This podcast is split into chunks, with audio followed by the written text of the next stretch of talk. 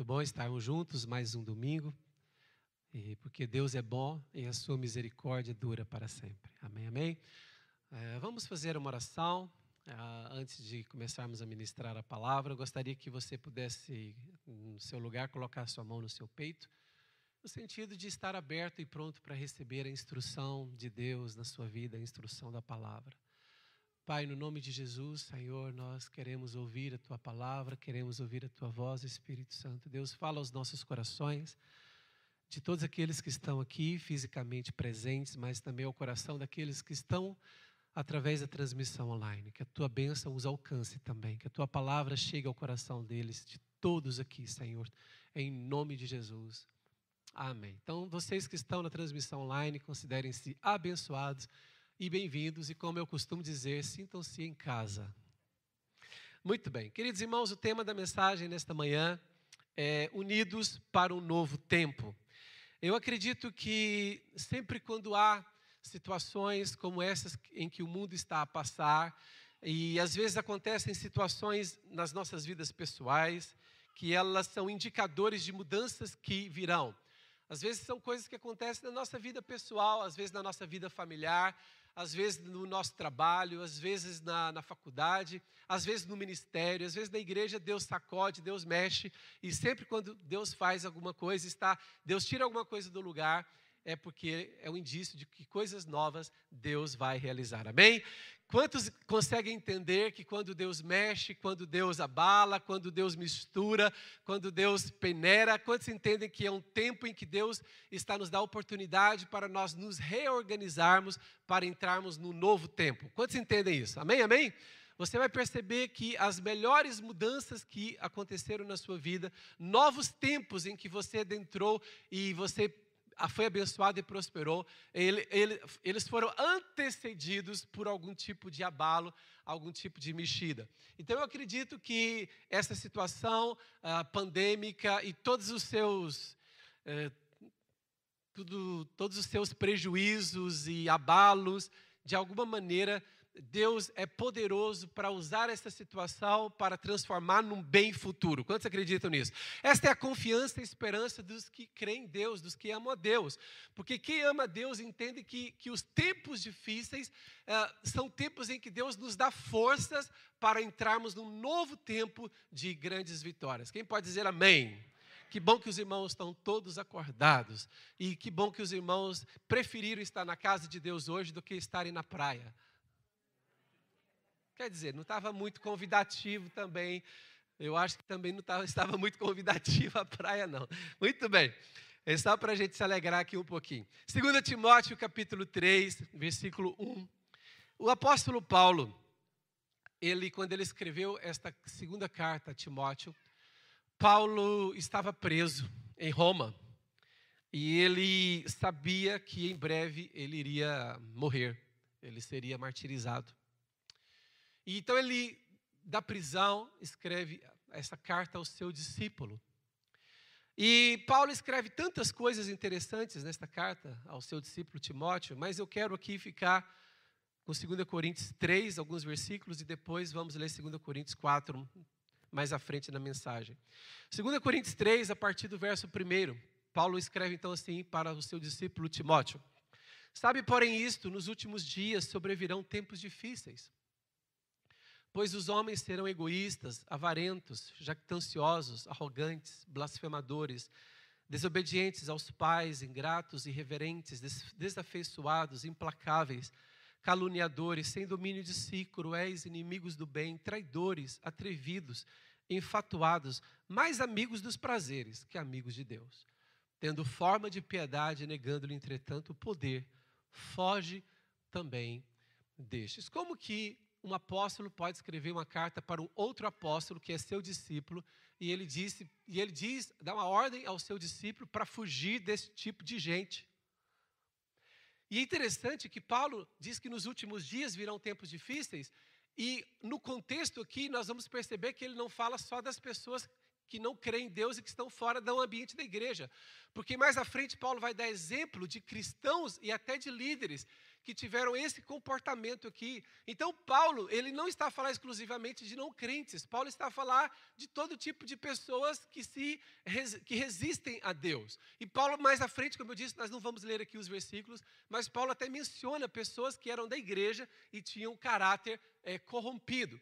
Então, Paulo, é, vamos ver aqui ponto por ponto, versículo 2. Eu quero aqui fazer menção aqui, enfatizar algumas palavras, não dá tempo de nós nos detemos em todas elas, mas eu quero enfatizar aqui algumas palavras. No, Paulo diz assim: cuidado, gente, virão tempos difíceis. E o verso 2 ele diz: Pois os homens serão egoístas. O egoísta que é, as pessoas só pensarão nelas mesmas. As pessoas, o ser egoísta é, as pessoas farão de tudo para proteger os delas e não se importando com o do, dos outros. As pessoas viverão é, só em função de si mesmas. E, então, a primeira palavra é egoístas. As pessoas serão avarentas. O que é o avarento? Avarento é aquele que está preso ao dinheiro. A Bíblia não fala mal do dinheiro. A Bíblia, em nenhum momento a Bíblia diz que o dinheiro é mal. Há um versículo da Bíblia que diz que o amor ao dinheiro é a raiz de todos os males. O dinheiro é neutro. O dinheiro ele pode ser instrumento de bênção nas mãos de uma pessoa. Se eu tiver 500 euros e ajudar alguém, o dinheiro foi bênção. Foi ou não foi? Entende? Mas o seguinte, então o dinheiro ele é neutro, ele depende, ele, o mesmo dinheiro, a mesma nota passa pela mão de uma pessoa e é bênção na mão daquela pessoa. Nas mãos de outra pessoa, é, a, a, imagina, eu, eu pego 100 euros e dou para alguém, aquela nota de 100 euros, quem já teve uma nota de 100 euros na mão? de 200?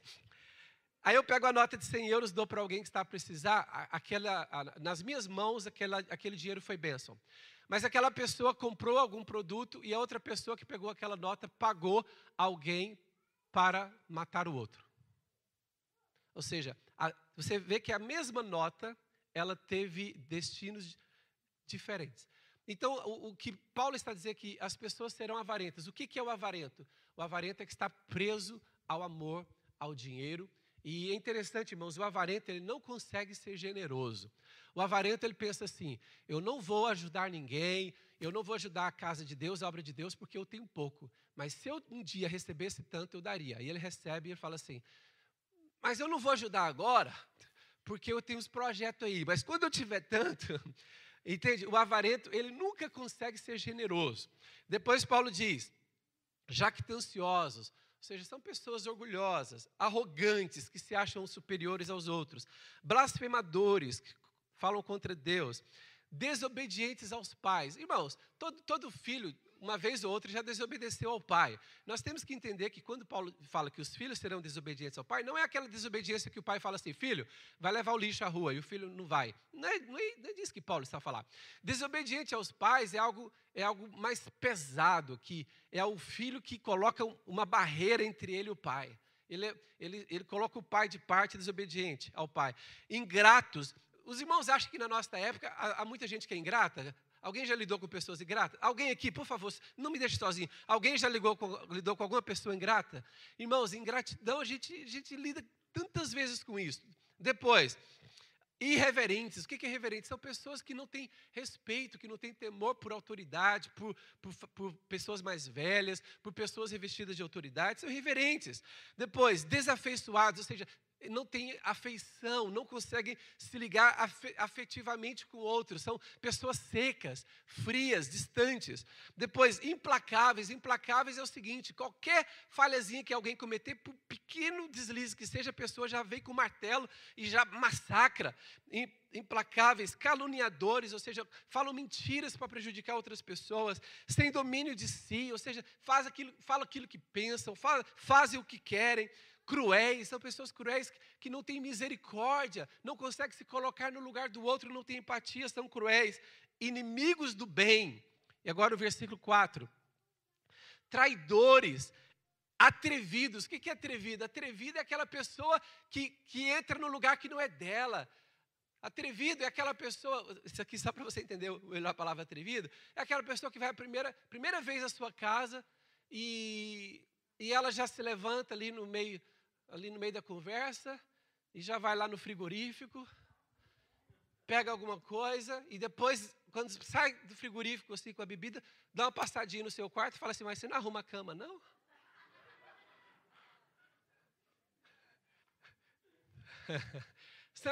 o que é o atrevido? O atrevido entra no lugar que não, que não convém, inconveniente, atrevido.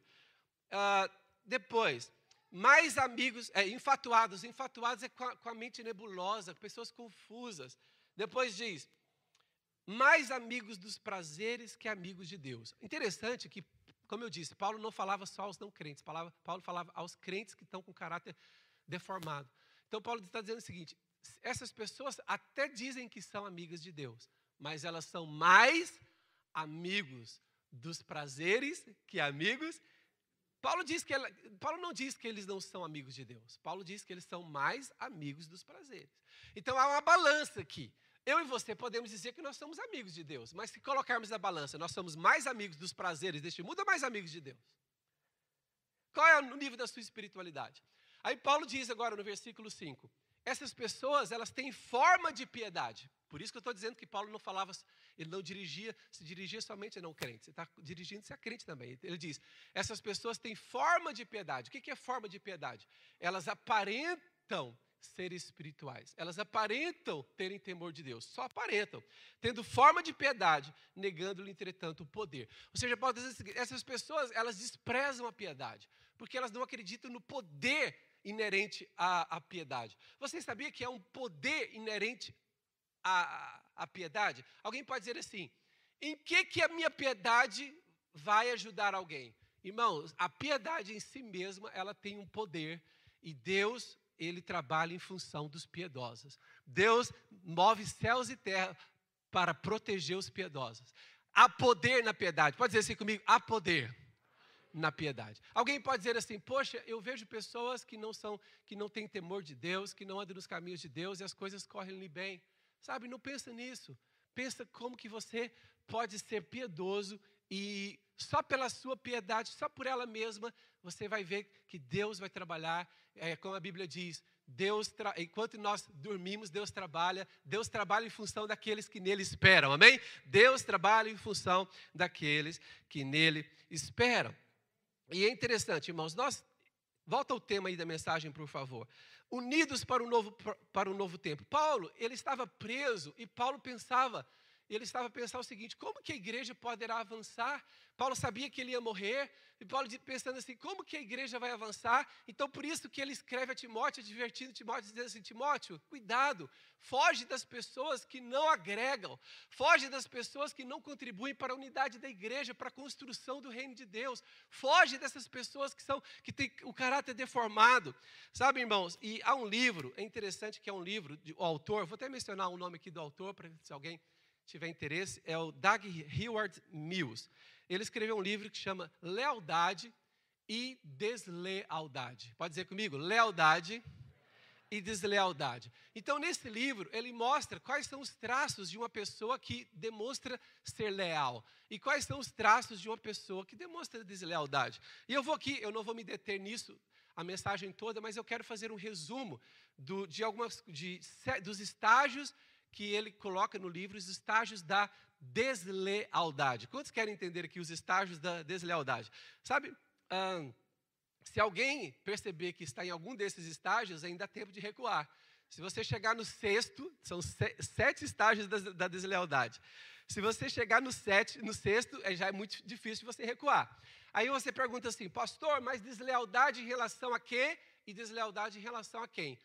Ele escreve o livro no contexto cristão, mas ele aplica também, por exemplo, esta mensagem ao contexto não cristão, ao contexto de empresas, ao contexto de família, porque nós temos que ser leais com a nossa família. Quantos entendem que nós temos que ser leais com a nossa família? Temos que ser leais com quem mais? Se nós tra trabalhamos, nós temos uma empresa, se nós somos funcionários, se nós, o que, o que, onde nós estivermos envolvidos, na igreja, no ministério, temos que ser leais. Então ele revela, eu achei interessante que ele revela é, os estágios da deslealdade. Se a pessoa é, se der conta, ela pode interromper esse processo de deslealdade. E nós aqui na igreja, por exemplo, em grupos de vida, irmãos que lideram um grupo de vida, às vezes eles vêm falar conosco, tristes, porque eles precisavam do apoio dos membros do grupo de vida e não tem apoio. Quando eles vêm, na verdade, ao invés de ter o apoio do líder, de do, do membro do grupo de vida, às vezes ele descobre que o meu membro do grupo de vida, ao invés de apoiá-lo para fortalecer o grupo, o membro ainda foi contaminar outras pessoas contra ele.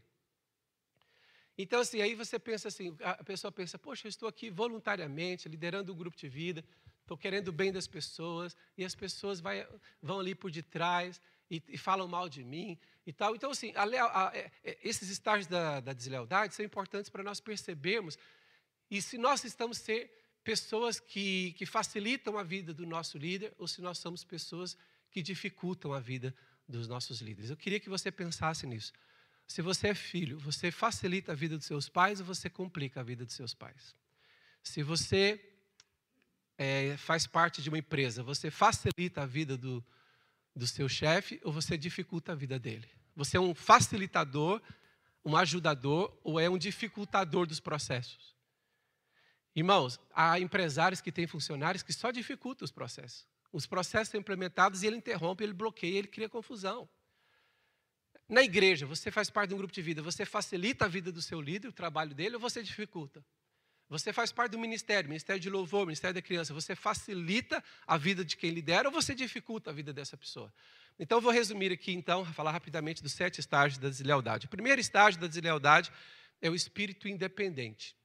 Quando a pessoa, entenda bem, quando a pessoa tem espírito independente, ela quer fazer tudo sem falar com ninguém, sem tudo, tudo por conta dela mesma, é, é, passando por cima dos outros. É um espírito mesmo, a gente vê que é um espírito independente. Segundo estágio da deslealdade, é a ofensa. A pessoa, ela é, toma alguma coisa que foi dita a ela, e toma alguma coisa que foi feita a ela, e ela assume uma ofensa interior. Por exemplo, uma vez uma irmã é, ela deixou de vir à nossa igreja. E depois ela foi falar com outra pessoa, depois de ter saído da igreja, ela falou com uma pessoa que saiu da nossa igreja, porque um dia ela entrou na igreja e o pastor não cumprimentou-a. Viu-a e não a cumprimentou. A viu e não cumprimentou. E, e o que acontece? O que, que aconteceu com aquela pessoa? ela foi cumprimentada algumas vezes que ela foi na igreja, mas houve um dia que ela passou pelo pastor e o pastor não cumprimentou. Ao invés dela pensar assim, é, dar o benefício da dúvida, alguma coisa aconteceu, sei lá, ou ele não me viu, ou ele estava preocupado, ele estava resolvendo coisas da igreja. E a pessoa, ao invés de, de tentar se colocar no lugar do outro, o que, que ela faz? Ela recebe aquilo como ofensa. E quando a pessoa recebe alguma coisa como ofensa, ela, aí começa um processo de, de resistência, de deslealdade. Terceiro estágio da deslealdade, a passividade. A pessoa deixa de se envolver com as coisas. O que é a passividade? A passividade se demonstra nisso. Então, por exemplo, quando a pessoa está no terceiro estágio da deslealdade, ela já quase não vai à reunião, ela não se envolve. Alguém fala, olha, nós precisamos de voluntário para fazer tal coisa. Ela, não, não, ah, alguém fala, vamos fazer isso? Vamos. Aí no dia ela fala, não, não vou fazer, não. Ou seja, ela aos poucos ela vai se afastando. Porque, lembra, o primeiro, independência. Segundo, ofensa. A ofensa já faz com que a pessoa vai se esfriando e se afastando, sem, sem se dar conta, ela vai se afastando. Quarto estágio da deslealdade, a pessoa torna-se crítica. Ou seja, no quarto estágio, tudo que o outro fizer, já é motivo para ela criticar, apontar o dedo. Então, então imagina, até uma coisa que ela gostava no líder de grupo de vida. Imagina, o líder, o líder de grupo de vida começava a reunião. Então, agora, não, começava com uma gracinha, com uma, com, uma, com uma piadinha, sei lá, alguma coisa. Ela, ela até disse que ela gostava. Mas quando ela começa a fechar o coração, ela está no, no, nesses estágios aí da deslealdade, ela está no quarto estágio. Aí o, o líder começa com uma piadinha no grupo de vida e fala assim: só piadinha sem graça. Então, se, até aquilo que ela gostava, ela passa a ser crítica. Ah, por que, que falou aquilo? Ah, eu acho que está a falar aquilo para mim. Acho que aquilo está sendo indireto. Ah, por que, que escolheu fulano e não ciclano? Ah, por que, que colocou o, o, o fulano e tal? Irmãos, no louvor acontece. Irmãos, os irmãos não, entendem, não imaginam o quanto, o quanto isso acontece no louvor da igreja. Alguém pensa assim: o louvor é um ministério da perfeição, da glória espiritual. Irmãos, saiu uma irmã da, do louvor da nossa igreja. Ela saiu porque ela, tudo que se fazia aqui, ela criticava. E na cabeça dela está errado, isso não é assim, e tal, tal, tal. Mas não começou com a crítica. Começou lá atrás, com a ofensa, com a passividade. E depois chegou a esse quarto estágio. O quinto estágio, a pessoa começa a agir politicamente. Depois que ela torna-se crítica, ela não aguenta ficar com a crítica só para ela mesma. Então ela arruma uma maneira de, de, marcar um jantar, de marcar o um café com alguém, porque ela precisa partilhar com alguém a indignação, a crítica dela. Então ela passa a agir com os outros politicamente. O que é agir politicamente? Ela vai ali no café, fermenta um, vai ali, fermenta outro. Já aconteceu em nossos grupos de vida, os irmãos nem acreditam, irmãos. Nós já tivemos grupos de vida que acabaram, porque uma pessoa foi fermentando, uma semana fermentou um, na outra semana fermentou outro. Primeiro ela tinha ficado crítica, depois ela começou a contaminar. E com conversinha, e querendo é, criticar, desmoralizar, tirar a credibilidade do líder, foi falou com uma, falou com outra, falou com outra. Irmãos, a hora que o líder viu, o estrago já estava feito. Sabe por quê? Porque a pessoa não entendeu o que estava fazendo. E o sexto estágio da deslealdade é o engano. O que é o engano? Os textos estágios da deslealdade é o engano. O que é o engano? A pessoa já começa a fazer algo que é mesmo é, resultado de um coração mesmo corrompido, que ela começa a, a enganar, a fazer coisa por trás. E alguém pensa assim, pastor, mas é, é, você está pregando essa mensagem, você acha que se algum desleal ouvir, ele vai mudar? Não acho. Porque essa mensagem não é para ele. Porque quem já está nesse estágio da deslealdade dificilmente volta atrás. Esta mensagem minha é para quem ainda está bem. É uma mensagem preventiva. Porque eu, já, eu sei, todas as vezes que a gente vai confrontar alguém que já está nesse estágio da deslealdade, ele não aceita repreensão. Quanto mais você fala, pior ele fica. Eu, irmãos, eu, eu, sou, eu sou líder há muitos anos. Eu já, eu já confrontei pessoas que estavam em rebeldia. Sabe o que aconteceu com a confrontação? Mais rebeldes ficaram. Eu não acredito que, o, que confrontar o rebelde resolve. Eu estou aqui pregar não é para os que, para os que, os que se tornaram rebeldes. Eu estou aqui pregar para aqueles que estão, como vocês, estão bem, graças a Deus, amém? Por quê? Porque eu acredito que quem está bem, a pessoa pode se atentar. Se a pessoa estiver aqui no segundo estágio, no terceiro, ela abre os olhos e ainda recua. Mas quem já está nesse estágio sexto, engano, é o que Jesus. Ou, ou você acha que Jesus tentou impedir Judas de o trair? Quem acha que Jesus Judas já estava no engano. Veja bem, Judas já estava no engano. Quem acha que Jesus tentou impedir Judas de traí-lo? Jesus, pelo contrário, vou ler o que, que Jesus disse. Jesus disse assim, João 13, 27. Pode projetar aí, por favor, João 13, 27. Ao invés de Jesus tentar tirar Judas de intento, olha o que, que Jesus fez. E após o bocado, o bocado é o o pão da Santa Ceia, da, da Páscoa. Após o bocado, imediatamente entrou nele Satanás. Então disse Jesus: O que pretendes fazer, vai lá, faz rápido. Uau! Jesus não disse, não faça isso, não faça isso. Porque Jesus sabia que há um momento que quando a rebeldia entra no coração, quem é que, quem é que entrou no coração de Judas? Quando entra a rebeldia no coração, não há retorno. Jesus disse: Olha, o estrago está feito. O que você tem que fazer errado, faz rápido, porque eu já não quero esperar mais. Vai lá e faz. Em outras palavras, quase que Jesus disse assim: você vai lá trazer as autoridades para me prender e vai rápido, porque eu já quero fazer minha missão logo. O que tens que fazer, faz-o rápido.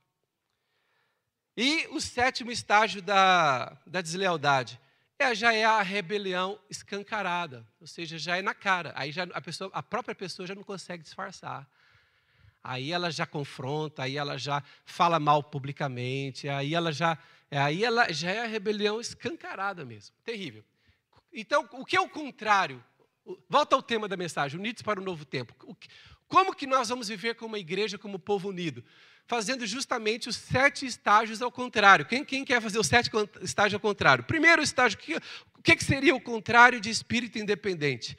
Seria interdependência, sabe? É, Ninguém tem que ser dependente, mas nós temos que trabalhar em interdependência e harmonia. Diga assim comigo: interdependência e harmonia.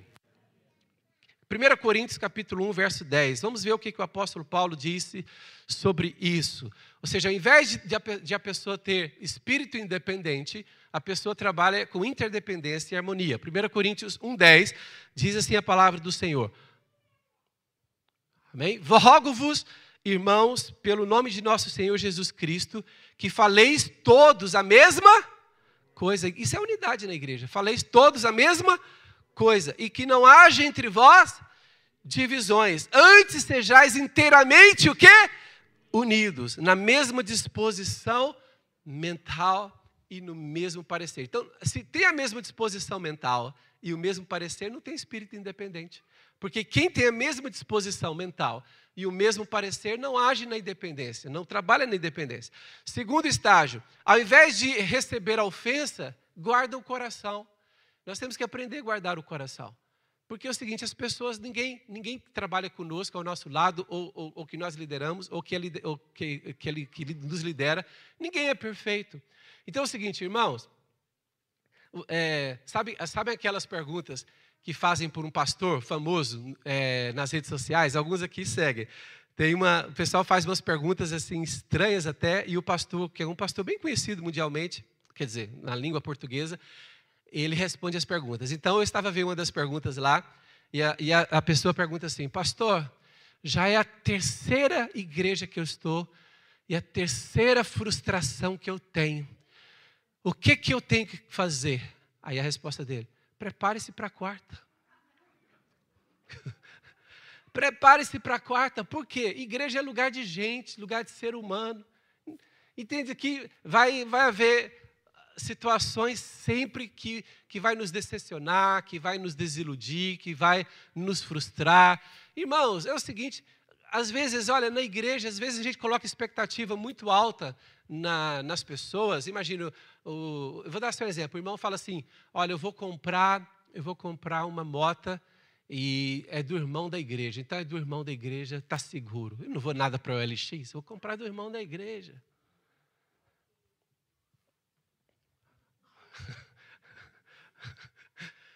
Aí depois a pessoa compra e aquilo ali ela vê que fez um mau negócio. Aí o que, que ela faz? Eu vou deixar a igreja, eu vou deixar Deus. Agora, irmão, será que Deus é tão pequenino que porque uma pessoa fez uma coisa errada consigo, Deus já não vale a pena? Já pensaram nisso? Ah, é assim, infelizmente as pessoas erram conosco, e na igreja, não deveria, mas acontece. Irmãos, igreja é lugar que tem pessoas que estão em todos os níveis espirituais. Tem gente que, que, que tira, que, tira, que desarma, né, quando entra na igreja, né? Desarma. Eu lembro de um pastor na Inglaterra que ele ficou, ele ficou assustado, porque ele sempre, ele na igreja, ele sempre ficava à frente. Então, quando a igreja lotava e quando tudo acontecia durante o culto, ele sempre estava aqui à frente, né? E então um dia ele foi no aeroporto buscar o pastor, que era o pregador visitante. Então ele foi no aeroporto, quando ele chegou, já, já tinha terminado o louvor do culto, porque ele se atrasou lá, por causa do aeroporto. E ele chega então no momento das ofertas. Então, na, lá na igreja, as pessoas todas saíam das cadeiras e vinham trazer as ofertas. Então, quando ele chega no, pelo fundo do auditório, ele vê as pessoas todas indo à frente. E nas cadeiras estava cheio ali de bolsas e carteiras. Carteiras mesmo, carteiras com cartões, com dinheiro. E cartões, carteiras, bolsas. E todo mundo foi à frente ofertar. E quando ele olhou, ele falou assim: gente, todo mundo, quando está na igreja, pensa que está no céu. E ele falou assim: a nossa igreja só está assim também porque a gente só tem crentes que já são crentes há mais de 10 anos. Quer dizer que a nossa igreja não é frutífera mais porque já não tem ninguém que as pessoas possam desconfiar, pelo menos para guardar a carteira. Você pode ficar assustado, né? E ele ficou revoltado com isso. E ele foi para um bairro popular e foi evangelizar e alugou umas carrinhas e encheu a igreja de todo tipo de gente nova que não era crente. E falou assim: a minha igreja precisa ganhar alma. O pessoal, é, as pessoas faziam aquilo porque a gente tinha virado uma família fechada. Todo mundo ia para frente, sabia que quem todo mundo que estava conhecia todo mundo. Ele falou assim: não, as multidões que seguiam Jesus tinha gente de todo jeito. Sabem, queridos irmãos, é, nós temos que aprender a guardar o coração. Terceiro, o terceiro, quando, é, ao contrário de passividade, de não se envolver, a pessoa tem que se envolver de coração nos projetos. Sabe, tem gente que não se envolve de coração, que não ama, não tem paixão pelas coisas de Deus, faz as coisas sem paixão. Imagina alguém que vem cantar aqui no Beck aqui do louvor e está assim, de jeito assim.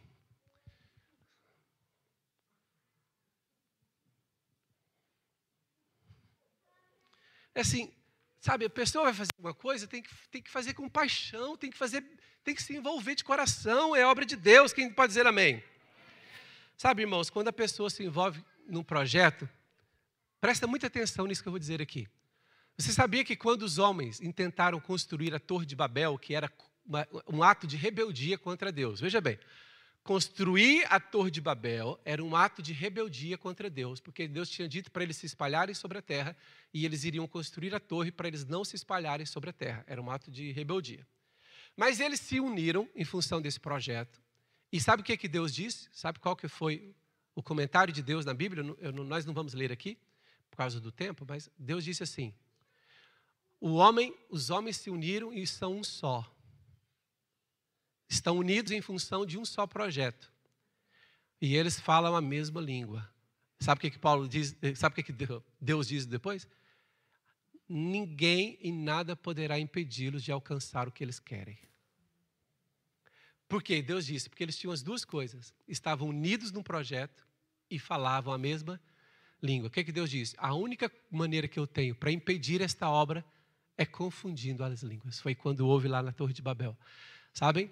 Então Deus reconhece que, mesmo o projeto não sendo de Deus, diga assim comigo, mesmo que um projeto não seja de Deus, mais alto, mesmo que um projeto não seja de Deus, o que, que o próprio Deus reconhece? Se as pessoas estiverem unidas e falarem a mesma, vai dar certo.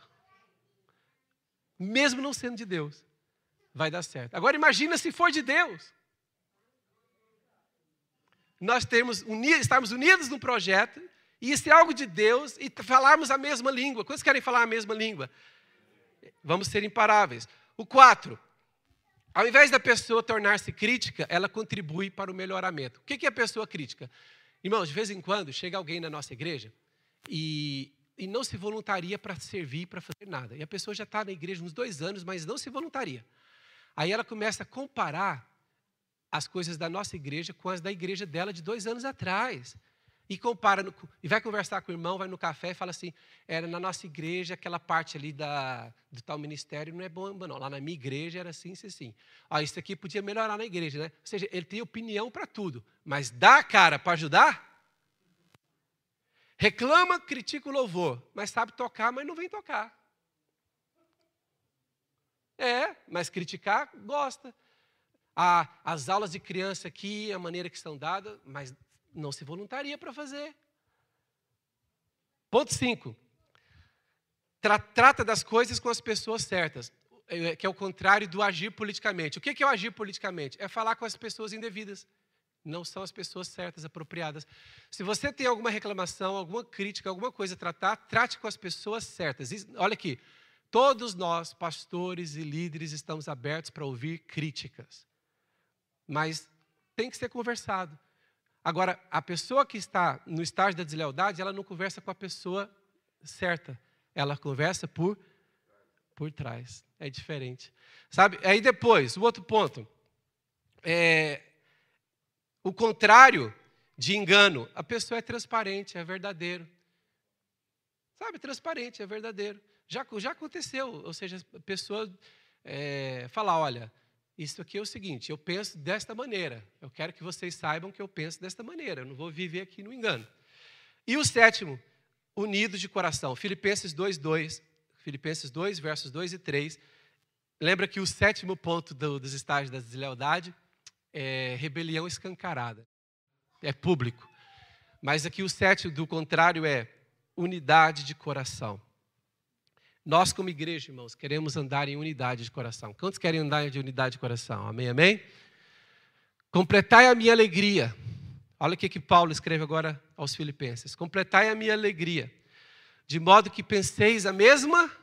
Paulo sabia da importância de uma igreja pensar a mesma coisa. Isso é poderoso pensarmos a mesma coisa.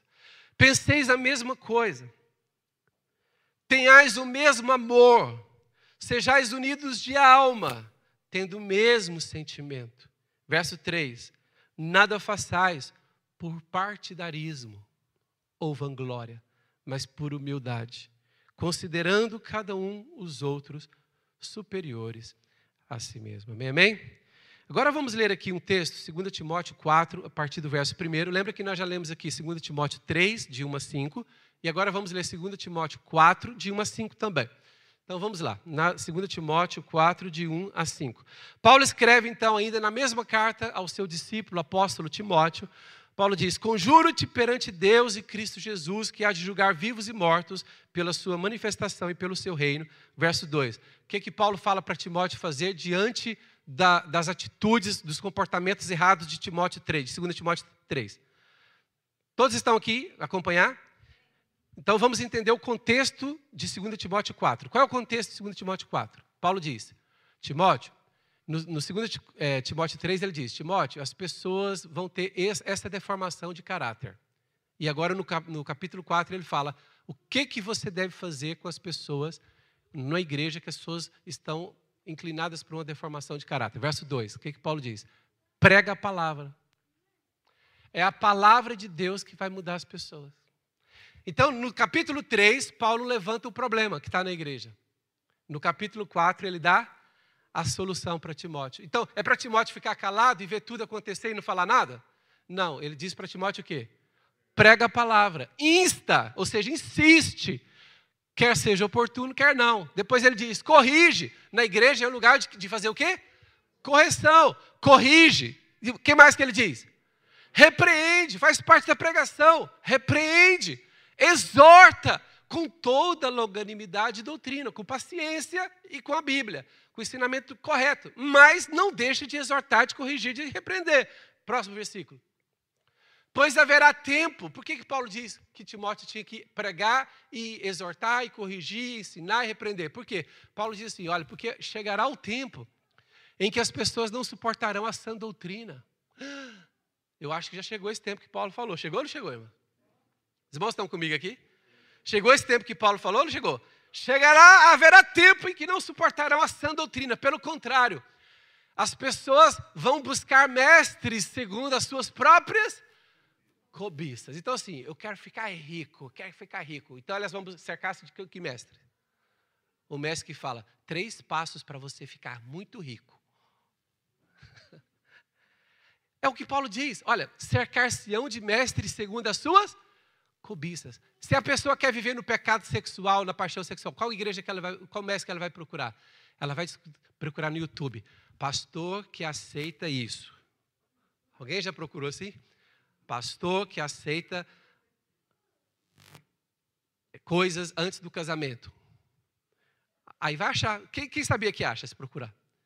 Vai achar. E as pessoas então e elas vão falar assim: eu gosto é daquele pregador, que ele não é radical, ele fala que pode, pode tudo. Deus abençoa tudo, aleluia. É, Paulo disse: chegará o, último tá, cercação de mestres segundo as suas próprias. Irmãos, e agora com a internet, a pessoa pode achar o que quiser. Olha aqui, a pessoa já não quer ser dirigida pela Bíblia, ela quer escolher o pregador que prega o que ela concorda o que ela gosta de ouvir. E Paulo disse: então, Timóteo, você tem que ensinar, porque vai chegar o tempo em que as pessoas vão se cercar de mestres segundo as suas próprias cobiças, como que sentindo, as pessoas vão sentir coceiras no ouvido. Eu preciso de ouvir alguém que fala o que eu concordo, o que eu penso, a minha maneira de pensar. Não, aquele ali fala diferente de mim.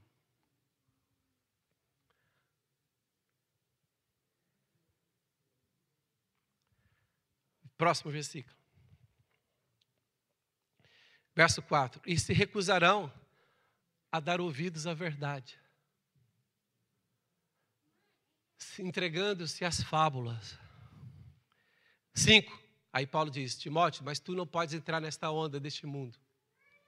Tu, porém, se sobre todas as coisas, suporta as aflições, faz o trabalho de um evangelista, cumpre cabalmente o teu ministério. Dê uma salva de palmas a Jesus. E vamos de pé e vamos ler o último texto, Salmo 133, o salmo tão conhecido. A nossa mensagem de hoje foi Unidos para o novo tempo. Salmo 133, 1. Sabe, irmãos, a casa de Deus é edificada na unidade. Vamos ler juntos? Um, dois e. Como é bom e agradável viverem unidos os irmãos. Próximo. É como o óleo precioso sobre a cabeça, o qual desce para a barba, a barba de Arão, e desce para a gola de suas vestes. Assim, vou ao próximo, como que é a bênção do Senhor? É como o orvalho do irmão, que desce sobre os montes de Sião. Ali ordena o Senhor a sua bênção e a vida para sempre. Então, o que o salmista está a dizer é: onde há unidade, há um derramar da bênção de Deus. Então, eu gostaria que você colocasse as suas duas mãos no seu peito e dissesse: Deus, eu quero andar com o coração correto, o coração unido com a tua igreja, com o teu povo, com a minha família. Ó oh, Deus, eu quero andar com o coração correto, o coração zeloso, o coração guardado de ofensas, o coração guardado de criticismo, o coração guardado de engano. Eu quero andar com o coração unido, ó Deus, e quero me juntar, ó Deus, à minha igreja, me juntar aos meus irmãos, me juntar ao meu grupo, Senhor, ao meu ministério, Senhor, para nós frutificarmos juntos para Jesus, todo espírito maligno de confusão, de rebeldia seja quebrado no nome de Jesus Cristo, toda obra maligna de confusão entre os irmãos, de discórdias entre os irmãos, todo espírito das trevas seja abalado, confrontado pela luz de Deus, pela luz da palavra, como Timóteo diz, prega a palavra contra essas coisas. E eu nesta manhã estou a pregar a palavra de Deus contra essas coisas, que elas vão ser ruídas toda cadeia das trevas serão ruídas, quebradas na autoridade do nome de Jesus. Levanta suas mãos e diz: Eu amo meu Deus, eu amo servir o Senhor, eu amo andar com os meus irmãos, eu quero